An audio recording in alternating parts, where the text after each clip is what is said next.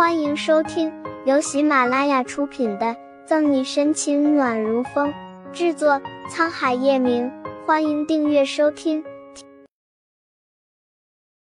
第一百一十四章，叶总听见动静的乔宇跑进来，看着这一幕愣住两秒。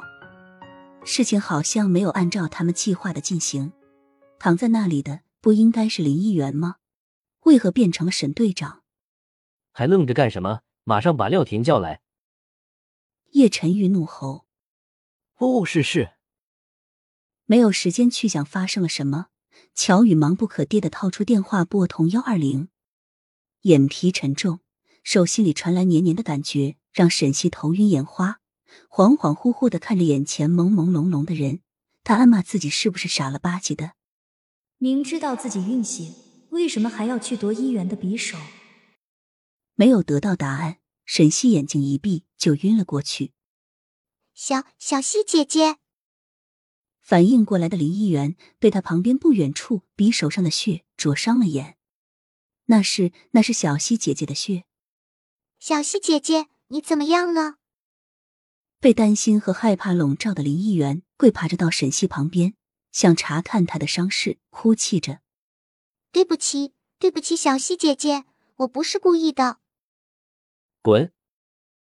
叶晨玉红眸没有丝毫温度，充斥着寒冷。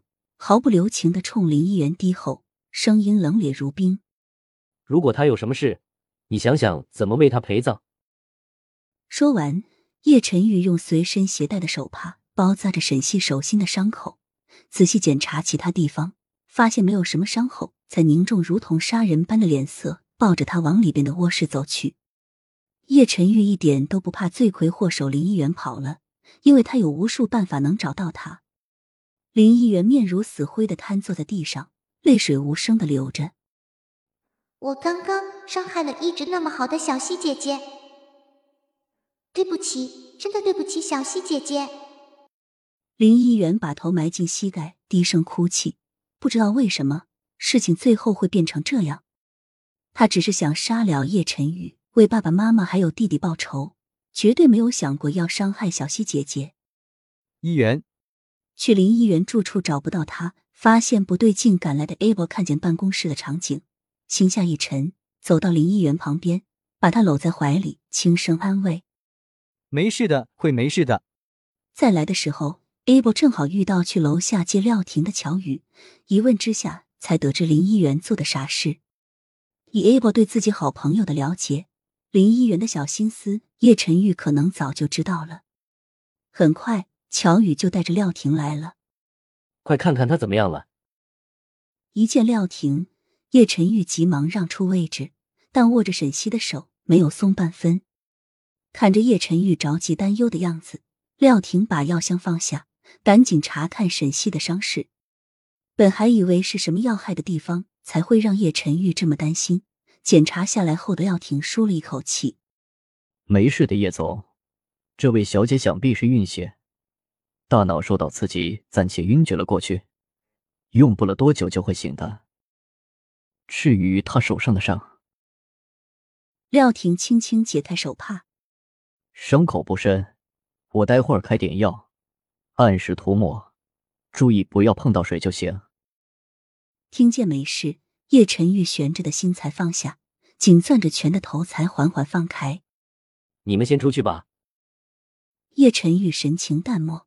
让人看不出他在想什么。那林一元，乔宇恭敬的试探着问：“敢伤害沈队长，恐怕叶总的怒气不是他一个小姑娘能承担的。”从叶晨玉掌管叶氏集团以来，乔宇就一直跟着他。这么多年以来，他记忆中的叶晨玉从来都不把喜怒哀乐表现出来，但今天叶总的表情真真切切的吓到他了。由此可见。沈队长对叶总的重要性，先带下去看着。叶晨玉眼眸危险的眯着，凡是伤害过沈西的人，一个都不会放过，一定会让他们付出应有的代价。但林议员和这傻女人关系不一般，怎么处理？相信他起来会自己决定。虽然也料到会是这种结果，乔宇还是忍不住暗暗诧异。本集结束了，不要走开，精彩马上回来。